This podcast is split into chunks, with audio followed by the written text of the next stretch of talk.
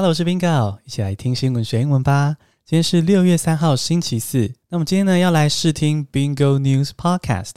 没错，就是如果在泽泽或是 Press Play 上订阅 Bingo 同付费订阅 Bingo 的人，可以听到的 Bingo News Podcast。那这集呢，是要让大家试听它的一部分。那那如果你喜欢我的 Bingo News Podcast，欢迎来 Press Play P P A 或者是泽泽订阅我的学习计划。那现在订阅呢，限时九折，而且呢，在 Press Play 上还可以免费试阅三天哦。那链接就在资讯栏中。现在来进入正题。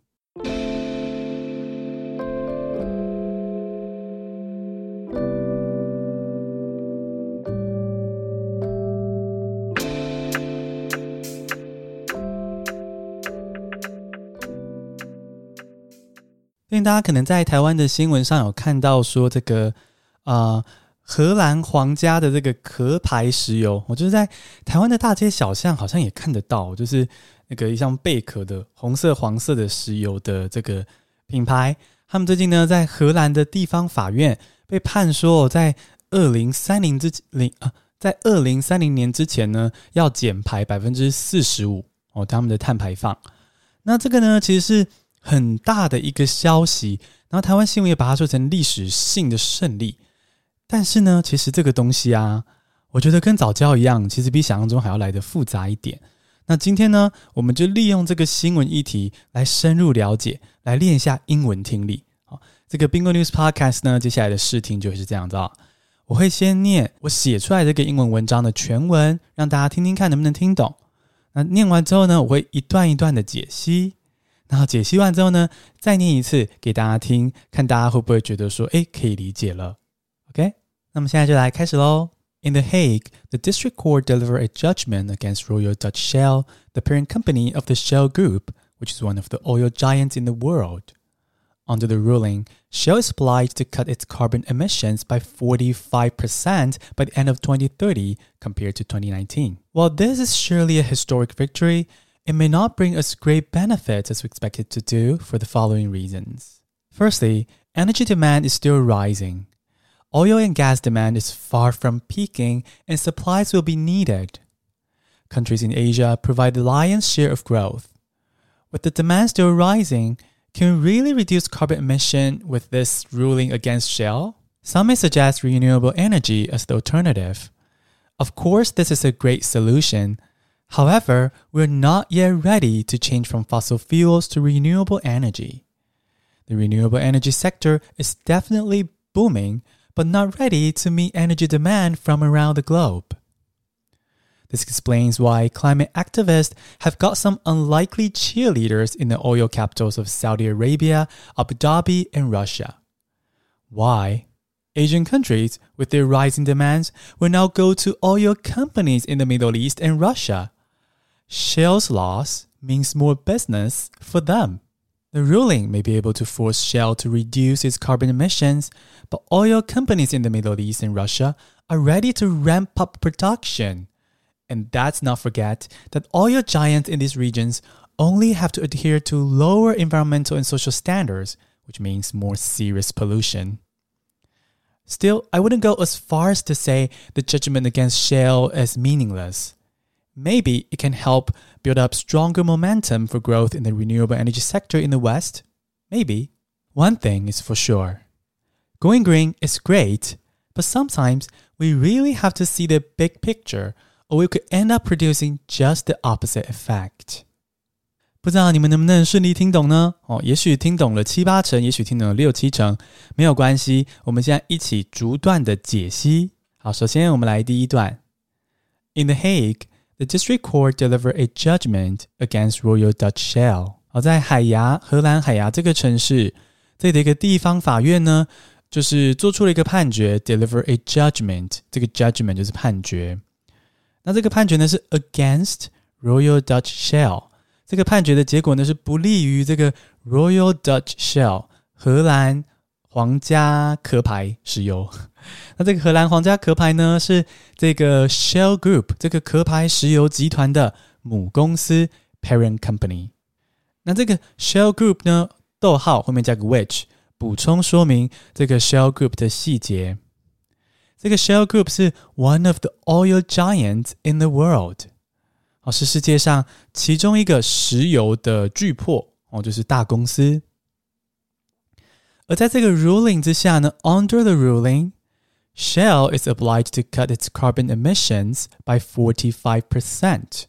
哦，这个判决呢下来之后呢，就是说这个壳牌石油呢 is obliged to be obliged to，就是一个比较正式的用语，意思就是说 must 必须必须做某件事情。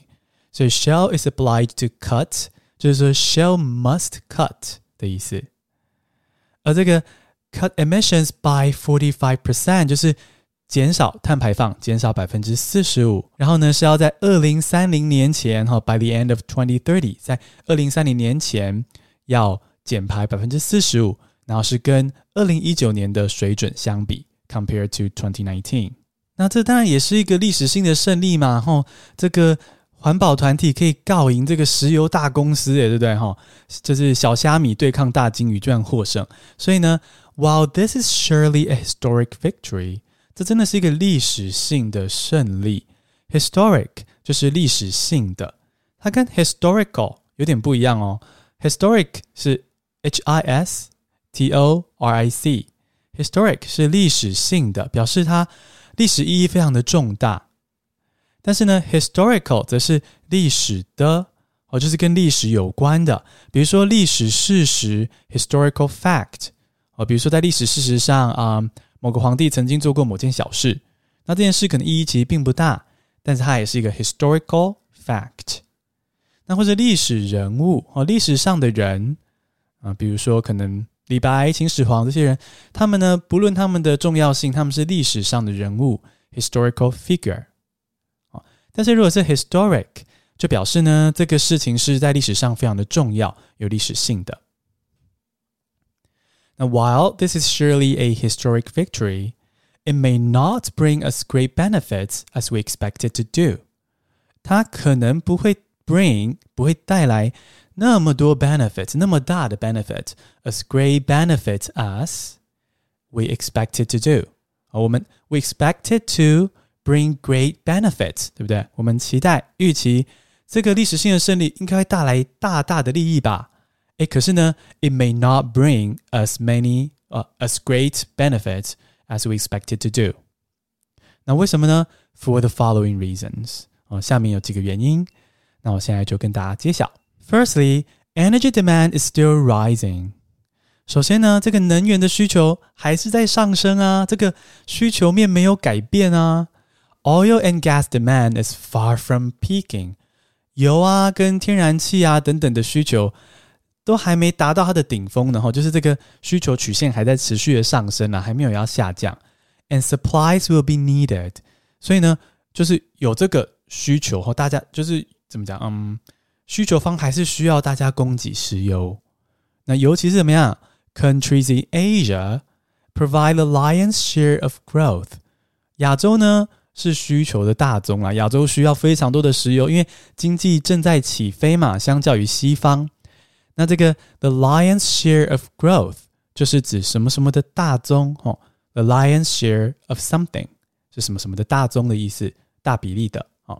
所以呢，在这个石油需求的成长中，在这个需石油需求的成长中呢，最大宗是来自亚洲的需求。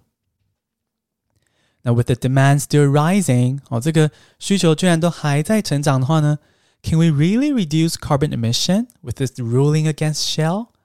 我们真的有办法在需求都继续上升呢？那纯粹就靠这个判决叫壳牌的减排就能够减少整个世界的碳排放吗？真的有效吗？那 Some may suggest renewable energy as the alternative。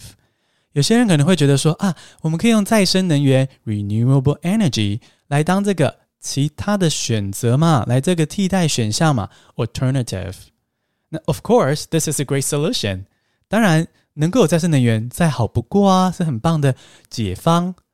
However，但是呢，we are not yet ready to change from fossil fuels to renewable energy。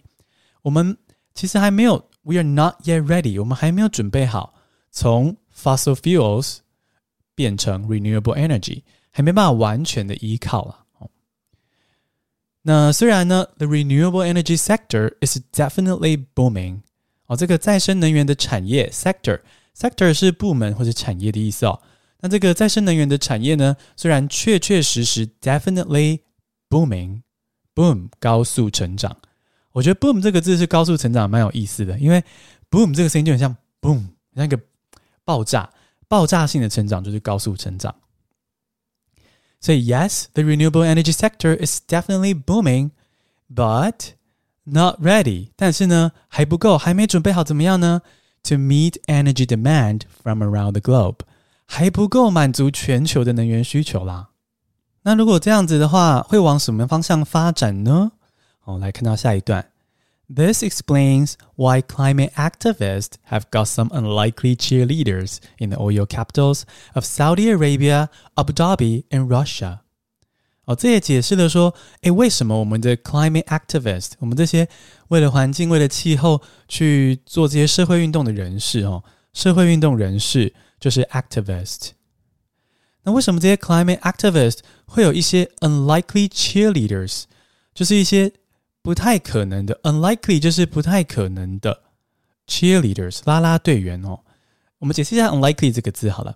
当你今天说这是 these two are unlikely friends，就表示说这两个人呢，诶，应该不会变成朋友的哦。明明个性就是南辕北辙，却变成朋友，那这时你就会说他们是 unlikely friends。那 unlikely cheerleaders 就是说，诶，这些人不可能为你鼓舞吧？不可能为环保运动人士加油鼓励吧？结果他们竟然帮环保运动人士加油鼓励，那他们是谁呢？他们居然是沙地阿拉伯、阿布达比跟俄国这些产石油的大国，居然是这些地方的人在支持环保人士，这不是很奇怪吗？Why？哦，原来是因为这样子，Asian countries with their rising demands，亚洲国家的这个需求。石油需求还是在上升嘛，对不对？他们现在就 will now go to oil companies in the Middle East and Russia。